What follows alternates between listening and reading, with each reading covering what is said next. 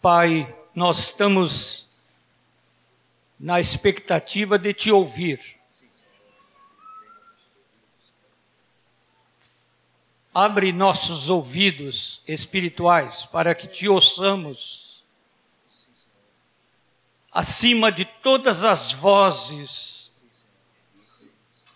que se intrometem na nossa vida, nós queremos sempre ouvir a tua voz. E certamente tu tens falado com Ismael. E tu tens uma palavra tua que é sempre boa, verdadeira, amorosa e edificante. Usa teu servo, Senhor, para falar conosco nós, humildemente, nos colocamos atentos e receptivos para receber o que tu tens de tua palavra para nós nesta noite. E te agradecemos, Senhor, privilégio de te ouvir. Em nome de Jesus. Amém.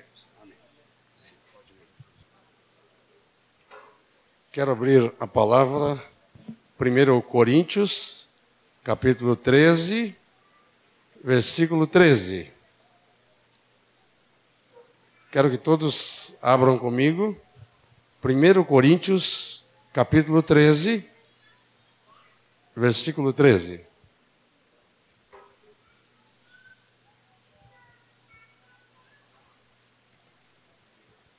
Agora, pois, permanecem a fé, a esperança e o amor. Estes três. Porém, o maior destes é o amor. Quero convidar a congregação para ler junto comigo esse versículo. Vamos ler juntos? Agora, pois, permanecem a fé, a esperança e o amor. Estes três, porém, maior destes é o amor. Quando começou a reunião, é, o Moisés subiu aqui e depois Rogério fez um comentário. Eu tinha um texto aqui, mas o Moisés entrou ali com um texto e depois disse: Nós estamos em família e onde está o Espírito de Deus, aí a liberdade, né? E os que são filhos de Deus são guiados pelo Espírito de Deus. E Moisés leu algo sobre o amor, o fruto do Espírito. E exatamente isso que o Espírito Santo quer falar. Não tinha comunicado nada com Moisés, mas o Espírito sabe todas as coisas. Quero introduzir dizendo que um dos programas de sucesso hoje na televisão é programa de receitas. Porque o comer é, nos atrai, né? Todos gostam de uma boa comida. Se eu começar a falar em comida aqui, daqui a pouco alguém vai lembrar que ainda não jantou e já vai ficar com fome. Mas muitas vezes é, a, a, a, Ritinha ou alguém sai correndo pegar um papel e lápis para tomar nota de alguma receita. Não, não posso perder essa receita. E tem alguns programas fazendo sucesso com receitas. E Cada receita tem os ingredientes e depois o modo de preparar. E hoje eu quero dar uma receita para vocês. Então vocês peguem o papelzinho, anota os ingredientes e o modo de preparar, tá? Então, toma nota. Primeiro eu começo com os ingredientes. Ingredientes, primeiro ingrediente é fé sempre diz a quantidade. Quanto de fé?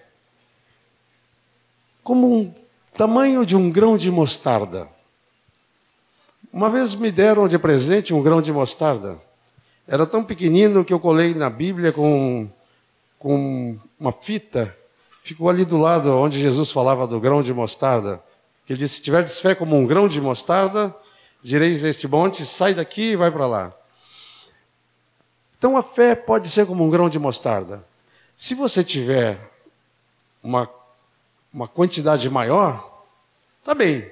Mas um grão de mostarda é o suficiente. Mas nesta receita de Deus para a vida entra também esperança. Quanto de esperança? Uma boa dose. Digamos que você pegue assim um punhado assim, tá? Com a mão. Vai lá, põe um punhado de esperança e coloca na sua como chama isso? É, onde mexe. Esse recipiente para misturar, né? Então, um grão de mostarda. E agora você coloca um punhado de esperança. E o terceiro ingrediente, amor. Quanto de amor? Ah, aqui você não precisa ser pão duro. Geralmente, quando você faz alguma coisa e você exagera no tempero, e fica, às vezes estraga, porque foi demais. Por exemplo, o sal é algo que tem que colocar na medida certa. Mas este ingrediente aqui, quanto mais, melhor.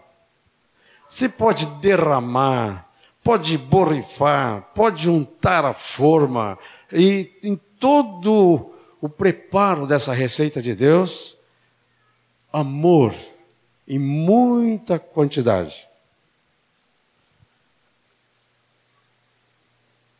Mas o texto que Paulo nos fala, disse agora permanece a fé, a esperança e o amor. O maior destes é o amor. O maior destes é o amor. Mas eu quero começar falando do primeiro ingrediente. Ingrediente da fé. O que, que é fé? Depois nós vamos ver a definição de fé. Mas antes de falar sobre a definição de fé, eu queria falar de alguns inimigos da fé. Esses ingredientes têm alguns inimigos. A fé tem alguns, tem alguns inimigos. Quais são os inimigos da fé? Primeiro inimigo da fé é a razão. A nossa massa cinzenta esta cachola aqui, né? Esta cabecinha começa a pensar e começa a pensar e às vezes e muitas das vezes este raciocínio humano se torna um inimigo da fé. A razão ela ela pode ser usada contra a fé. Fé é crer no que Deus diz, não é raciocinar. Quando o homem caiu, caiu porque ele foi procurar a árvore do conhecimento do bem e do mal. A, o pensamento. O pensamento. E o homem, no, no, seu raciocínio, às vezes quer é, confrontar Deus. Uma criatura questionando o Criador. E aí entra o problema. A fé tem um inimigo, às vezes, a razão. Deus falou e pronto. Eu costumo contar a ilustração daquela mocinha do Exército de Salvação que estava viajando de trem e ia lendo a Bíblia e estava lendo o livro de Jonas.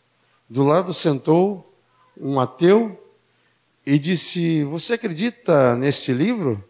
Ela disse: Creio.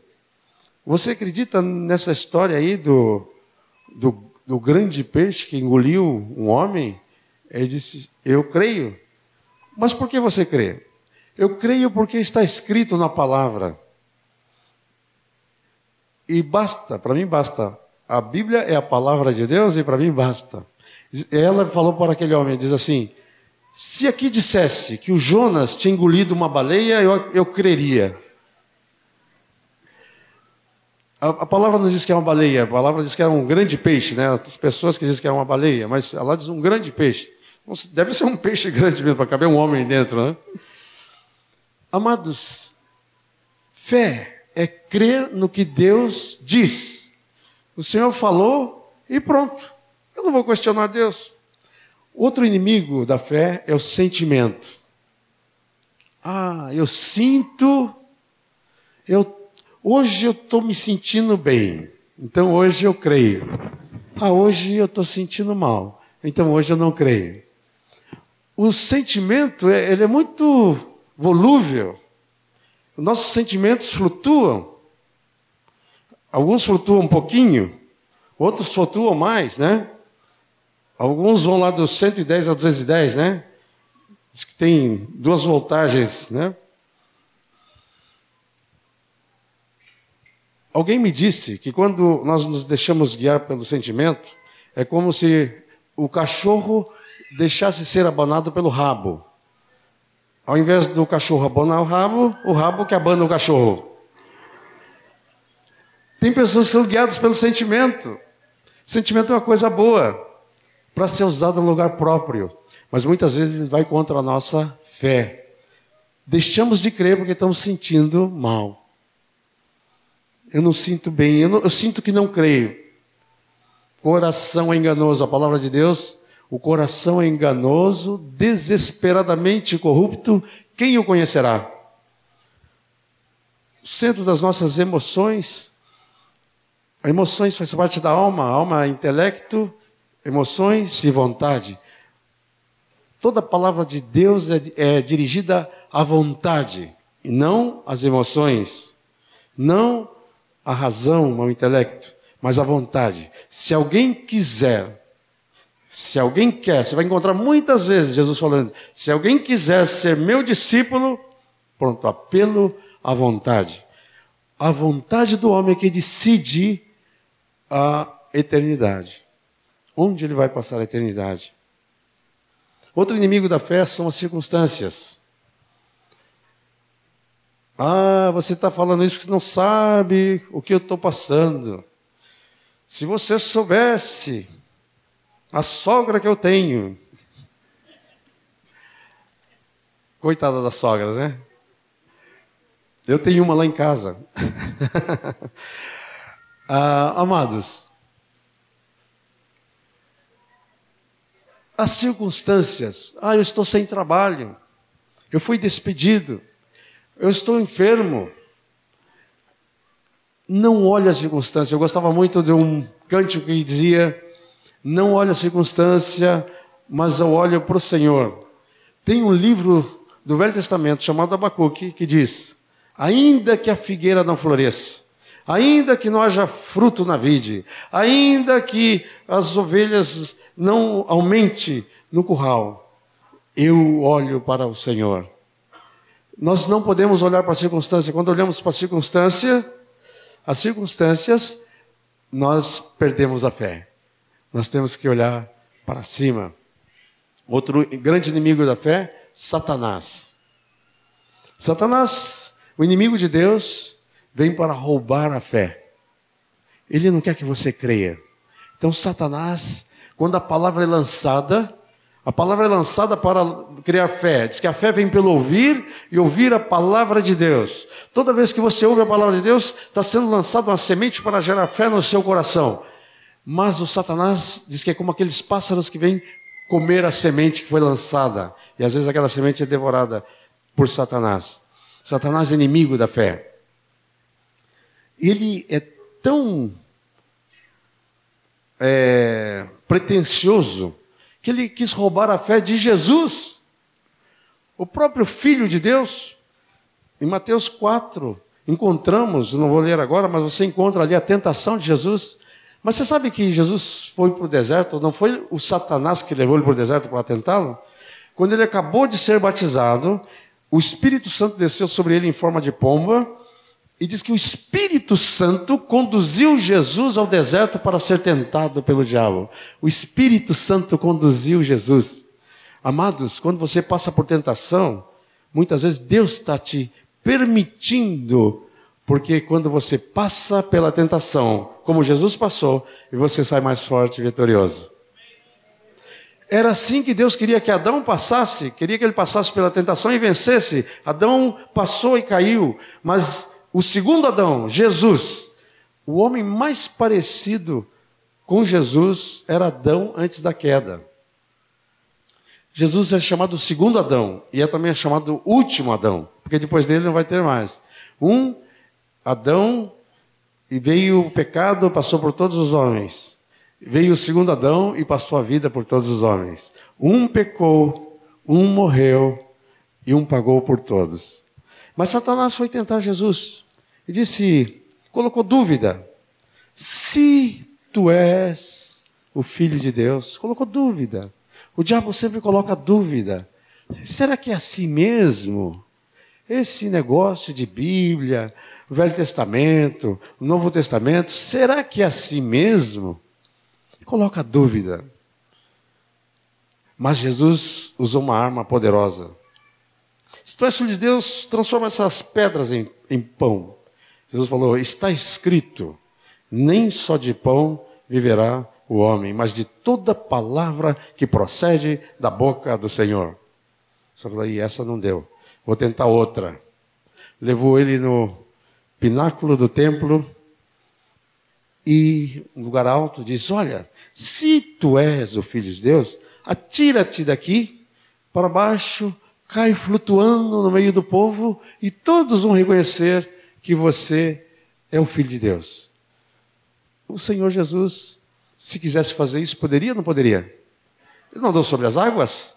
Ele não poderia fazer isso? Não poderia flutuar? Ele anda sobre as águas, podia andar no, no, no profundo da água, poderia voar. Mas ele falou: está escrito, Satanás, não tentarás o Senhor teu Deus. E Satanás então levou ele num lugar bem alto, mostrou os reinos deste mundo, a glória dos reinos, diz: Olha, tudo isso me foi entregue. Eu te darei, se prostrado me adorares. Só uma, uma joelhadinha na minha frente. Só uma joelhadinha. Satanás quer adoração. Ele quer roubar o lugar de Deus. Foi assim que ele caiu. E, e, o Senhor Jesus diz: Está escrito: Ao Senhor teu Deus adorarás e só a Ele darás culto. Você notou como Jesus usou a arma contra a dúvida? a palavra de Deus. Diz: está escrito. Está escrito. Interessante que o Satanás também usou a palavra, se você vai ver, ele diz: está escrito que os teus anjos vão vir. O diabo vai usar a palavra, ele sabe usar a palavra. Mas, amados, nós podemos vencer esses inimigos da fé com a palavra de Deus.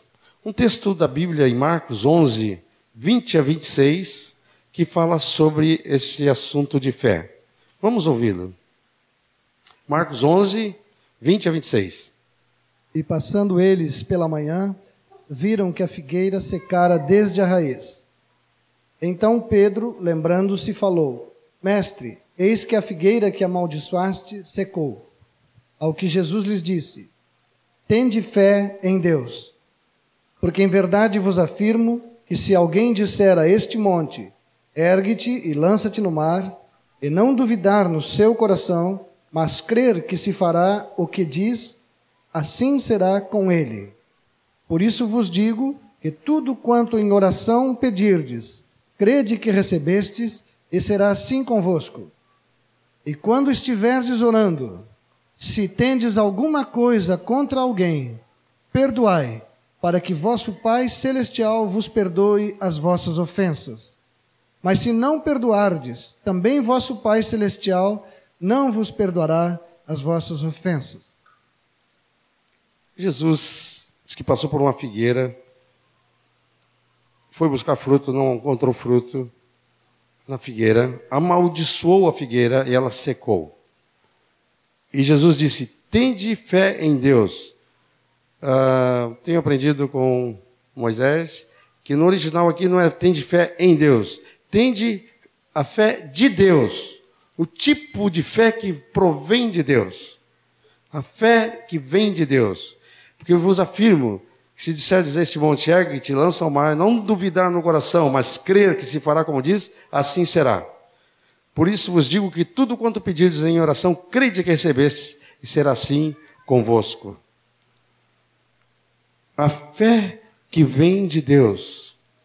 A fé que vem de Deus. Esta é a fé verdadeira que você precisa ter. Essa receita de Deus para você hoje. A fé que vem de Deus. A fé que vem de Deus é uma fé que olha para o autor e consumador da fé.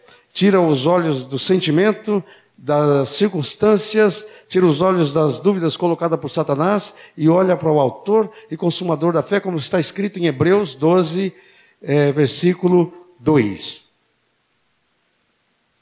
Olhando firmemente para o autor e consumador da fé, Jesus, o qual, em troca da alegria que lhe estava proposta, suportou a cruz, não fazendo caso da ignomínia, e está sentado à destra do trono de Deus. Olhando firmemente para o autor e consumador da fé. Quem é o autor da fé? Jesus. Jesus. Olhando para o autor e consumador da fé. Quando você estiver passando por uma situação difícil, não olhe para a situação. Olhe para o autor, consumador da fé. Olhe para ele. Quando Daniel foi lançado na cova dos leões, para quem que ele olhou? Autor e consumador da fé. Diz que tinha um, alguém fechando a boca dos leões. Quando seus amigos foram lançados na fornalha ardente, havia um como um, um anjo lá no meio do fogo. A fornalha sete vezes mais acesa. E eles saíram, nem o fio de cabelo, nem a roupa, nada havia queimado. Onde eles estavam olhando? Para a circunstância? Autor, consumador da fé. Fé que vem de Deus é fé que, que crê no que ele falou, ele vai cumprir. Fé é crer no que Deus diz, ele falou. Tem duas maneiras que nós aprendemos que Deus fala.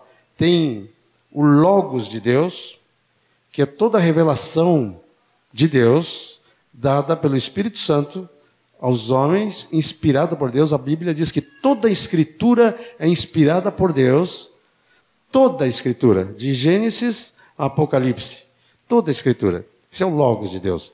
Mas também tem aquela palavra específica de Deus, que é dada por uma pessoa específica, por um momento específico, esta palavra é chamada de rema, a palavra específica de Deus. Então, quando Deus diz, você tem que crer naquele que falou, naquele que prometeu. Nós vemos um texto que fala sobre Abraão em Romanos 4, versículo 17 e 21. E Moacir está nos ajudando com a leitura para nós ganharmos tempo, mas vocês podem crer que é isso mesmo que está escrito. Tá? Romanos 4, 17 e o, e o 21. Como está escrito, por pai de muitas nações te constituí, perante aquele no qual creu o Deus que vivifica os mortos e chama à existência as coisas que não existem, estando plenamente convicto de que ele era poderoso para cumprir o que prometera. Diz que o Deus de Abraão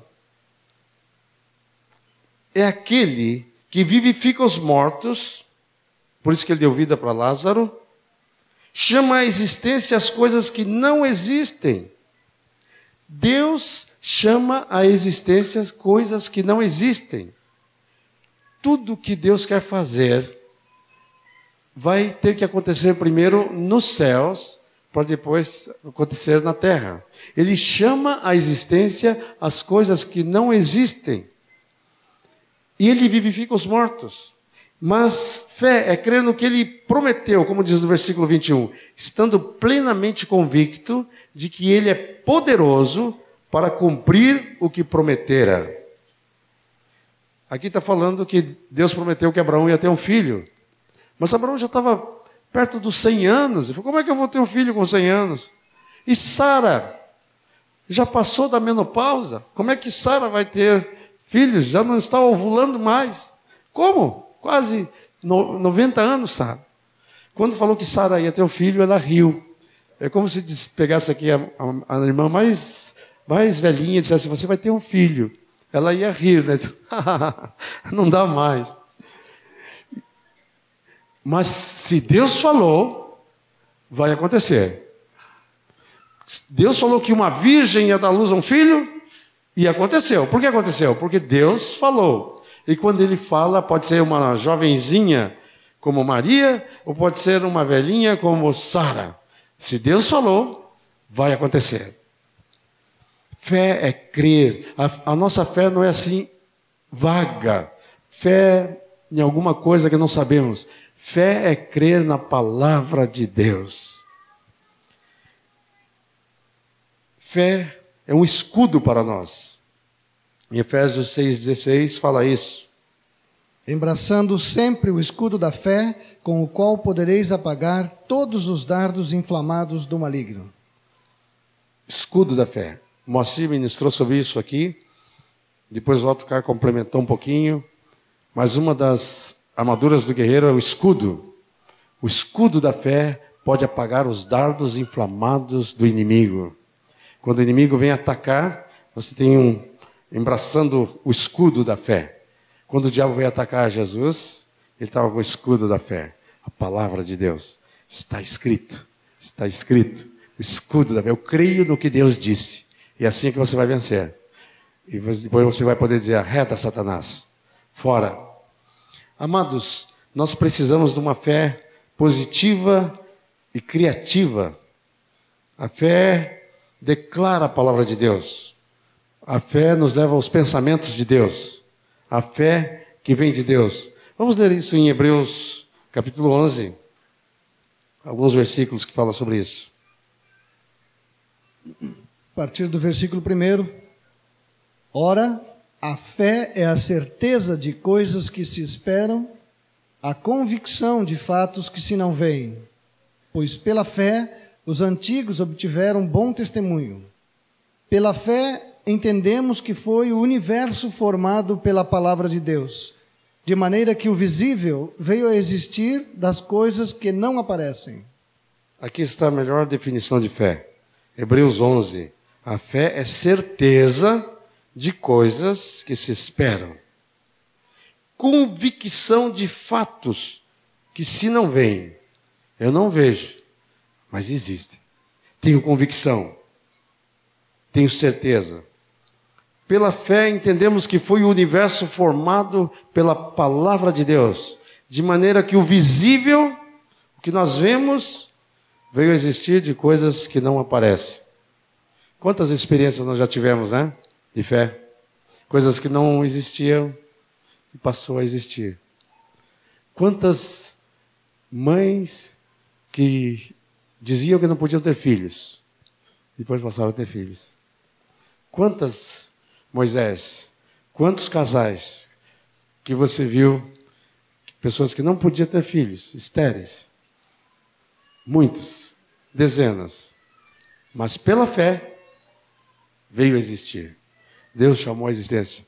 Quantos milagres, quantas pessoas que estavam desviadas, que estavam afastadas, pela fé eles retornaram.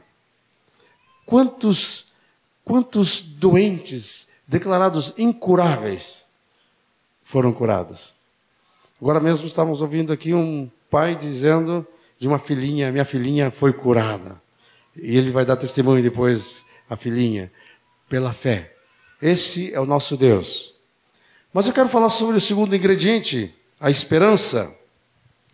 Vamos ler alguns textos também em Hebreus. Hebreus fala da fé, Hebreus fala da esperança também. Vamos ver, Hebreus 3, versículo 6. Cristo, porém, como filho em sua casa, a qual casa somos nós? se guardarmos firme até o fim a ousadia e a exultação da esperança. Exultação da esperança. Ah, esperança. A esperança é aguardar algo que Deus disse que vai acontecer. Deus falou que vai acontecer, então nós ficamos com a esperança. Mas essa esperança não é assim uma esperança. Pode ser que aconteça. Hoje em dia, se usa essa palavra de uma maneira assim, ah, eu tenho esperança, né? Mas esse a esperança é assim como algo meio impossível, mas eu tenho esperança, é o que eu vou conseguir. Não, a Bíblia quando fala de esperança não está falando disso não. A Bíblia quando fala da esperança está falando de algo que Deus diz que vai acontecer, então eu sei que vai acontecer, eu estou esperando, estou aguardando. Por exemplo, Estou aguardando a volta de Jesus. Eu estou aguardando, sabe por quê? Está prometido, ele vem. Eu tenho esperança, mas essa esperança bíblica. Mas essa esperança também nós temos que aprender a usar no dia a dia. Hebreus 10, 23, fala mais alguma coisa. Guardemos firme a confissão da esperança, sem vacilar, pois quem fez a promessa é fiel. Guardemos firme a confissão da esperança. Você deve confessar a esperança. A esperança das promessas de Deus.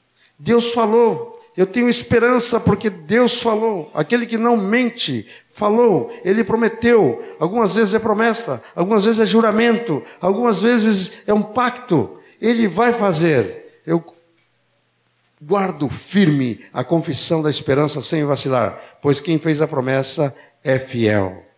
E agora, Hebreus 6, 11 a 20.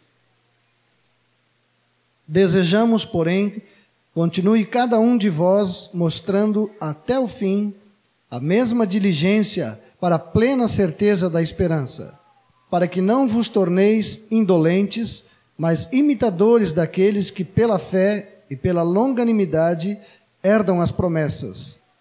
Pois quando Deus fez a promessa a Abraão, visto que não tinha ninguém superior por quem jurar, jurou por si mesmo, dizendo: Certamente te abençoarei e te multiplicarei. E assim, depois de esperar com paciência, obteve Abraão a promessa. Pois os homens juram pelo que lhes é superior, e o juramento, servindo de garantia para eles, é o fim de toda contenda. Por isso, Deus, quando quis mostrar mais firmemente aos herdeiros da promessa a imutabilidade do seu propósito, se interpôs com o juramento, para que, mediante duas coisas imutáveis, nas quais é impossível que Deus minta, forte alento tenhamos nós que já corremos para o refúgio, a fim de lançar mão da esperança proposta a qual temos por âncora da alma, segura e firme e que penetra além do véu, onde Jesus, como precursor, entrou por nós, tendo se tornado sumo sacerdote para sempre, segundo a ordem de Melquisedeque. Preste atenção aqui no finzinho do versículo 18, diz assim: lançar mão da esperança proposta, a qual temos por âncora da alma, segura e firme que penetra além do véu. A âncora é aquela aquele ferro que os navios descem e que prende lá no fundo do mar para o navio ficar seguro. Se deixasse sem a âncora, vem um vento, vem a tempestade e leva o navio, leva o barquinho. Eu soube lá no condomínio Interlagos, aqui em Osório, que teve uma ventania, os barquinhos estavam lá sem, não estavam bem ancorados. Quando chegaram lá, os barquinhos tinham sumido todos. Deu um estrago danado. Ah, os barcos precisam da âncora. Agora aqui é uma âncora diferente, em vez de ir para fundo, essa âncora vai para cima. É uma âncora que você lança e fica presa, sabe aonde? No trono de Deus. Nós temos uma âncora lá em cima. Você tem que estar ancorado lá. Esta âncora é a esperança. Veja bem, está escrito aqui, ó. A fim de lançar mão da esperança proposta, a qual temos por âncora da alma, segura e firme e que penetra além do véu. Você está bem ancorado? Você está bem ancorado? Alguns, por não estarem bem ancorados lá no trono de Deus, vacilam. Aí, aí é levado por todo vento de doutrina. Aí ele sai por aí buscando novidades, porque não está com a âncora no lugar que deve estar. Esta é a esperança. Existe uma, uma pequena diferença aqui sobre fé e esperança. A esperança sempre fala de algo que esperamos, algo que vai acontecer. Agora, quando falamos de fé, pode ser uma coisa para agora. Fé pode ser algo para agora. Quando Jesus falou para a figueira, você seca, a figueira secou imediatamente. Eles viram no outro dia, mas ela secou imediatamente. Quando o leproso chegou para Jesus e disse: Se queres, pode me purificar? Jesus disse: Quero, fica limpo. Ele ficou imediatamente limpo. O coxo, lá na porta do templo, Pedro e João olharam para ele e disseram: Não tenho prata nem ouro, mas o que eu tenho te dou. Em nome de Jesus Cristo Nazareno, levanta. E na, imediatamente ele se levantou. A multiplicação dos pães, olha essa turma, cinco mil aqui com fome. Como vamos fazer? Procure os pãezinhos. Trouxeram lá os pãezinhos, os peixinhos. Jesus orou. Pai, dou graças por esse pão. Tomou, partiu, abençoou, deu. Imediatamente aconteceu o milagre. A pesca maravilhosa. Tendo pescado a noite toda, não pegaram nada. Jesus disse: lança a rede à direita do, do barco. E lançaram a rede sobre tua palavra, sobre este rema, lançaremos a rede. Lançaram a rede e pescaram muito, que o barco quase afundava. A fé é para aqui e agora. Nós temos que aprender, viver com a âncora da esperança, das promessas vindouras e viver também o dia a dia. O justo viverá pela fé. Sem fé é impossível agradar a Deus, pois todos que se aproximam de Deus é necessário que creia que Ele é poderoso para fazer infinitamente mais do que tudo que pedimos ou pensamos, segundo o seu poder que opera em nós. Isto é fé. Nós temos que andar em fé, esperança e fé. Mas eu quero falar o último ingrediente, o amor. O amor também tem os seus inimigos. E por isso que eu estava dizendo que o espírito é o mesmo, porque esse era o texto que eu ia mencionar é, sobre o amor. Os inimigos do amor foi lido aqui na, no começo. Quando você lê Gálatas, capítulo 5, versículo 19, interessante diz: as obras da carne são, no plural. E aqui tem três pecados relacionados a impureza sexual, que é prostituição, impureza e lascívia. Tem dois pecados relacionados à religião: idolatria e feitiçaria. Tem dois pecados relacionados com o corpo: glutonaria e bebedice. Então, três 2 e 2. Mas sobre os inimigos do amor, existem oito itens. Oito itens que são inimigos do amor. Quais são eles? Inimizades, vai contando, ó. Inimizades, porfias, ciúmes, iras, discórdias, dissensões, facções, invejas Oito. Oito inimigos do amor. Isto é obra da carne. Quando você ver esses frutos acontecendo, seja no meio da família, seja no teu trabalho, seja num, num governo, isto é obra da carne. São obras da carne.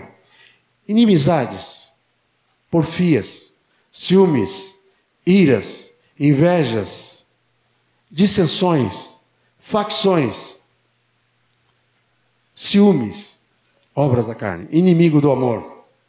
Mas Deus tem a receita dele.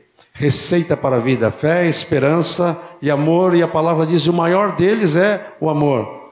João 13, 34 e 35. O Moacir vai ler e nós vamos ler juntos com ele mandamento do Senhor Jesus, que está em, no Evangelho de João, capítulo 13, versículo 34 e 35. Novo mandamento vos dou, que vos ameis uns aos outros, assim como eu vos amei, e também vos ameis uns aos outros. Nisto conhecerão todos que sois meus discípulos, se tiverdes amor uns aos outros. Novo mandamento vos dou, que vos ameis uns aos outros, Não, no Velho Testamento diz amar ao próximo como a ti mesmo. Agora ele foi além, diz: Eu quero que vocês amem não como a ti mesmo, mas amem como eu vos amei. Não tem maior amor do que alguém dar sua vida pelo seu amigo. Jesus deu a vida por nós. Nisto conhecerão todos que sois meus discípulos, se tiverdes amor uns pelos outros. Sabe qual é o problema dos cristãos? O problema dos cristãos é que muitos são conhecidos por andar com a Bíblia debaixo do braço. E alguns pensam assim: se você andar com a Bíblia debaixo do braço, eles vão saber que você é discípulo. Outros pensam que é por usar terno e gravata, outro por usar cabelo comprido, ou outros por qualquer coisa exterior. Mas Jesus está dizendo o seguinte: nisto vocês vão, conhecer, vão ser conhecidos que são discípulos. Sabe como? Se tiverdes amor uns pelos outros. Olha que lindo seria se nós fôssemos conhecidos assim. Quem são eles? Eles são aquele grupo que se ama. Aquele grupo que se ama. Eles, veja como eles se amam. Veja como eles são amigos. Olha como eles compartilham tudo. Ninguém considerava seu o, o propriamente seu que tinha, mas cada qual que era dos outros. Alguém estava necessitado, uma viúva, um órfão, um doente, e lá estavam recebendo, estavam sendo ajudados. O amor, amados, não é uma virtude do reino de Deus. O amor é a vida do reino. A vida eterna é amor. Deus é amor.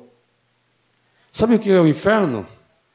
O inferno é um eterno sem amor. Brigas, discórdias, dissensões, facções, o inferno vai estar cheio disso. Eles vão viver eternamente assim, sem amor. Sabe o que é céu? Só amor. Só amor. Isto é céu. Amor também é luz. Às vezes pensamos que luz é assim, entendimento, né? Eu recebi uma luz, um entendimento. Mas quando nós olhamos em 1 João, nós descobrimos que luz, ali em João, o apóstolo João, João o apóstolo, ele, ele era o tema preferido dele, era falar sobre amor. Ele era conhecido como o apóstolo do amor. Era aquele que reclinou a cabeça sobre peito de Jesus. E sempre que diz, dizem, diz a tradição que quando João ia pregar, ele dizia, ele tem uma coisa nova para falar para vocês, sobre o amor. E depois ele ia de novo, hoje eu vou falar um assunto novo, o amor. Novo mandamento tem para vocês, o amor. Abra o 1 João, então vamos acompanhar um pouquinho aqui. 1 João está lá perto de Apocalipse. E Apocalipse também foi o livro que João escreveu. 1 João. Aqui diz o seguinte: Se andarmos na luz, como Ele está na luz, mantemos comunhão uns com os outros. Ele diz: Nós temos que andar na luz. que são trevas? Trevas é ausência de luz. Quando tem um blackout, acaba a luz, Pronto, vem trevas. Você não precisa comprar trevas. Não tem nenhuma companhia que fabrica trevas. A trevas é ausência de luz. Não tem luz, tem trevas. Nós não gostamos muito das trevas, não é mesmo? Se apaga a luz, as crianças já ficam agitadas, as mulheres, alguns é, garotos, alguns homens também. Durante o dia, nós somos capazes até de ir passear no cemitério, não é mesmo? Por quê? Porque tem luz. Mas convida alguém para ir no cemitério à noite, ah, não, não vou não. O morto é morto de dia e morto de noite. Mas de dia nós entramos, não temos problema com os mortos. Mas de noite já temos problema. Mas sabe qual é o problema? Não são os mortos, é as trevas. De noite, as trevas. Mas 1 João capítulo 2, versículo 10 diz o seguinte: Aquele que ama o seu irmão permanece na luz, e nele não há nenhum tropeço. Aquele, porém, que odeia seu irmão está nas trevas, e anda nas trevas, e não sabe para onde vai, porque as trevas lhe cegaram os olhos. Sabe por que às vezes nos trombamos tanto? Às vezes damos uma trombada. Quando há uma trombada, porque está em trevas. Sabe por que o marido tromba com a esposa? Alguém está em trevas. Se uma pessoa vem com os olhos vendados, ele vai trombar nas coisas. Ele vai, ele vai cair. Mas quando você está na luz, você consegue ver. Se você se você está na luz e o teu irmão está em trevas, você consegue desviar dele. Né? Assim como um toureiro, né? Oh, né? O irmão vem assim querendo trombar com você, mas você, oh, oh, né? Oh. Nós temos que aprender a andar na luz. Trevas fala de egoísmo. Eu vivo para mim mesmo. Luz fala de comunhão, de repartir. Versículo 10 fala que não há tropeço para quem anda na luz.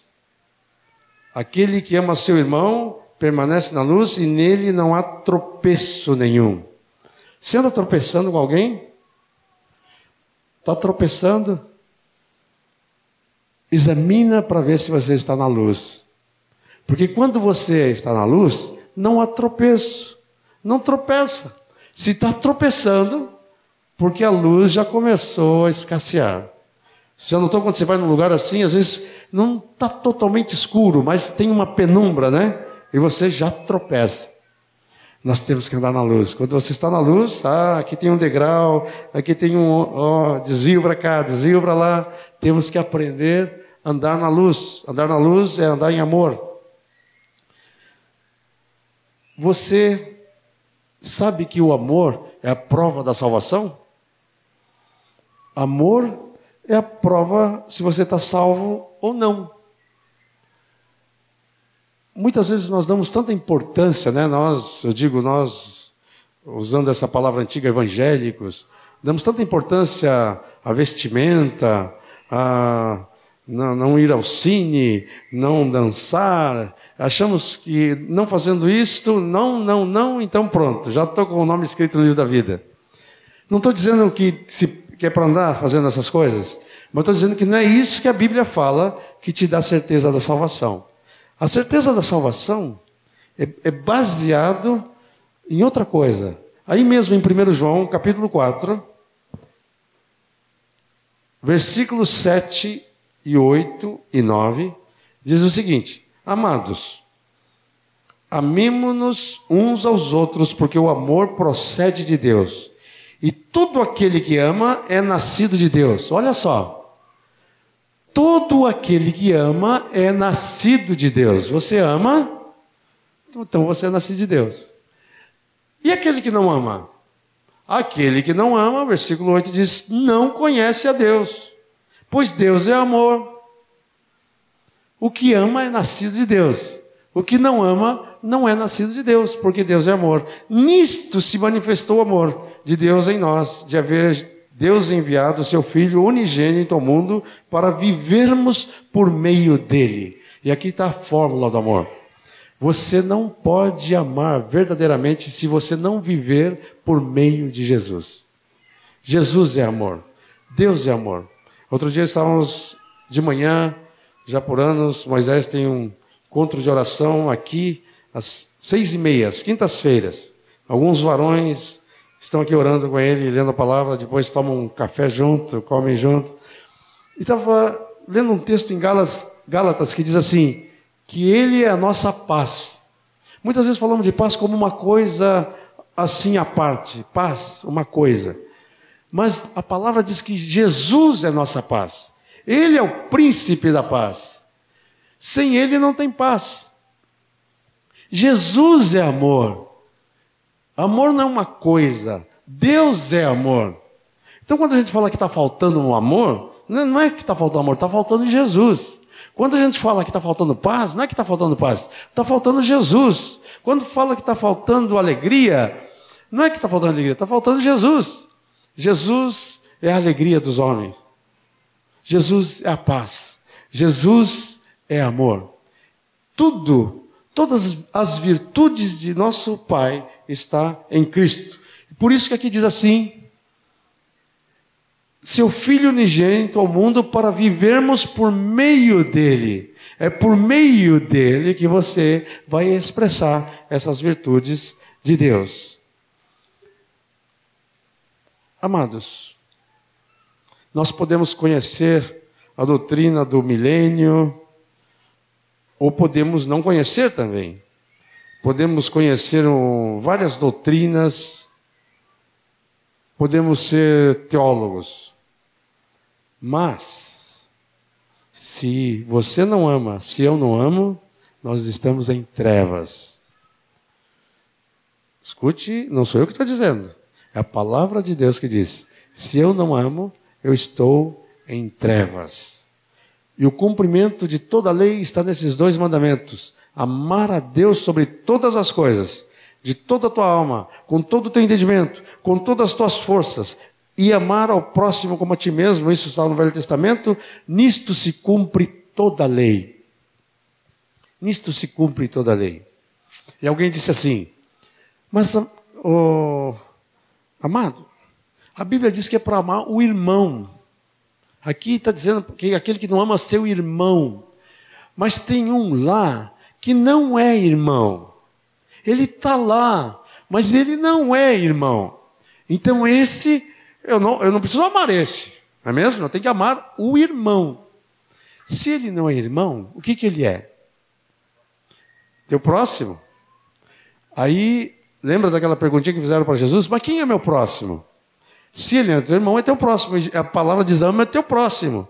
Aí diz, mas quem é meu próximo? Aí Jesus contou aquela história do samaritano, uma pessoa que ele não conhecia, não sabia se ele era que, que religião, quem era ele, era o próximo. Estava caído lá, assaltado, e ele amou aquele próximo. E Jesus dizia para amar o próximo. Ele disse, vai tu e faz o mesmo, esse é o próximo. Ah, tá bom. Então tá bem, já entendi. Eu tenho que amar o irmão, tenho que amar o próximo, tudo bem. Agora tem um aí que não dá para amar. Por quê? Ele não é nem irmão e nem próximo. O que, que ele é então? É inimigo. É uma peste. Você não sabe aquele patrão que eu tenho, aquele vizinho que eu tenho, aquela, uh, aquela, aquele da família, nem vou dizer, né? Mas você sabe como a gente chama, né? Aquela pessoa, né? Não, é, é, ele não é nem, nem irmão e nem próximo, é inimigo. E o que, que a palavra de Deus diz? Amai vossos inimigos, fazei bem, falai bem, abençoai os que vos amaldiçoam. Não pague mal por mal, mas e ame o teu inimigo, e fazendo isso amontoarás brasas vivas sobre sua cabeça. Ai, ui, ui, ui, ui, ui. Não escapa ninguém. Gálatas 5, 22 diz que o fruto do Espírito é amor. Interessante que as obras da carne é no plural, são, né? todas aquelas obras da carne no plural. Mas o fruto do Espírito é é. Começa é amor. É como se fosse um fruto só com vários gomos. Como se fosse uma laranja. Uma laranja é uma fruta, tem vários gomos. O fruto do Espírito é um só. Por isso que está no singular. Vai ver lá no original, tá? Obras da carne, plural. Fruto do Espírito, no singular. É um só, é amor. E ele, o amor de Deus em nosso coração produz alegria, paz, bondade, benignidade, longanimidade, fidelidade, mansidão, domínio próprio. Ah, quando você tem um fruto, você tem tudo. Você tem todas as coisas. A árvore é conhecida pelo seu fruto. Que fruto dá o Filho de Deus? Ele tem que dar o fruto do Espírito. Quando Jesus foi lá na figueira colher fruto, era para ter figo. Não tinha figo. O que, que aconteceu?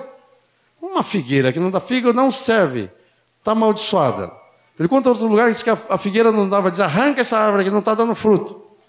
Quando Jesus vai na árvore plantada no seu jardim, o filho dele, o discípulo, que fruto ele quer encontrar lá? Amor. Tem que encontrar esse fruto. Tem que encontrar esse fruto. Se não tiver fruto, essa árvore está empesteada. Temos que orar por essa árvore, para que dê o fruto do Espírito. Nós podemos ser desculpados por não ter dons. Muitos não têm muitos dons. Ah, eu não sei falar, eu não sei profetizar, eu não sei interpretar línguas, eu não tenho visão. Você pode ser desculpado por não ter muitos dons, mas você não pode ser desculpado por não ter o fruto do Espírito na tua vida, que é o amor. Todos que estão em Deus têm esse fruto. Não se impressione tanto se você vê alguma coisa sobrenatural acontecendo por aí. Procure o fruto. Procure o fruto. Não se impressione muito com alguns sinais. Nos últimos dias vai aparecer muitos sinais e prodígios. Procure o fruto. Jesus disse assim: pelo fruto se conhece a árvore. Pelo fruto se conhece a árvore. Que fruto? Que tipo de fruto ele dá? Você entende a importância do amor? Você entende? Não é um ingrediente, é o oxigênio do reino de Deus. Nós podemos fazer, agora voltando à nossa receita, atenção, donas de casa, voltando à nossa receita, quando, como começamos, um bolo pode faltar um pouco de sal. Um bolo pode faltar até um pouco de leite, mas um bolo não dá para fazer um bolo sem farinha. Se você tirar esse ingrediente do, da receita de Deus, se você tirar o ingrediente do amor, acabou o reino. O reino de Deus é amor. Se você tirar esse ingrediente, o reino de Deus deixa, deixa de existir, porque Deus é amor. Amados, receita de Deus para a vida: fé, esperança e amor. O maior destes é o amor.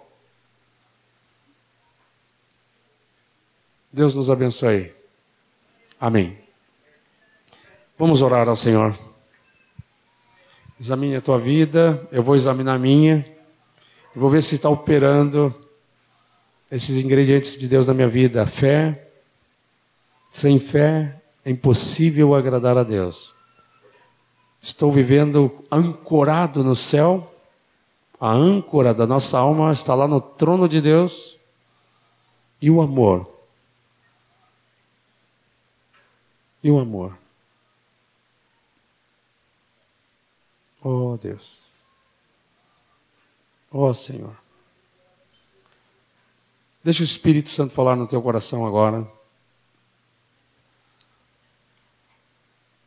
Cada vez que ouvimos a palavra de Deus, temos que analisar a nossa vida de acordo com a palavra que recebemos. O que, que Deus quer falar comigo? O que, que Deus quer corrigir na minha vida? O que, que Deus quer mudar em mim? O que, que Deus está falando para mim? Eu quero aplicar essa palavra na minha vida. Fala, Deus. Fala, Deus. Quero dar duas tarefas para vocês guardarem o que Deus falou hoje conosco. Primeiro, escrever esse 1 Coríntios 13, 13, colocar na tua geladeira, ou na tua mesa, ou em algum lugar. E agora permanece a fé, a esperança e o amor. O maior desse é o amor. Coloque dentro da Bíblia, coloque em alguns lugares estratégicos para você lembrar a receita de Deus. O segundo exercício é para você lembrar cada manhã Cada vez que você levantar de manhã, você geralmente escova os dentes, ou de manhã, ou após as refeições, e você pega o tubo de pasta de dente. Quando você pega o tubo de pasta de dente, você aperta ele, o que, que sai? Pasta de dente. Você vai lembrar que você é um tubo de discípulo. Quando aperta, você sabe o que tem que sair? Amor. Tá? Quando aperta você, tem que sair amor. Tá? Então, cada vez que você apertar tubo de pasta de dente, você lembra que ali sai pasta de dente. E de você tem que sair amor. Tá bem? Você é um, é um depósito de amor. Você, com, você está cheio do amor de Deus para espalhar isso. Deus abençoe você. Amém.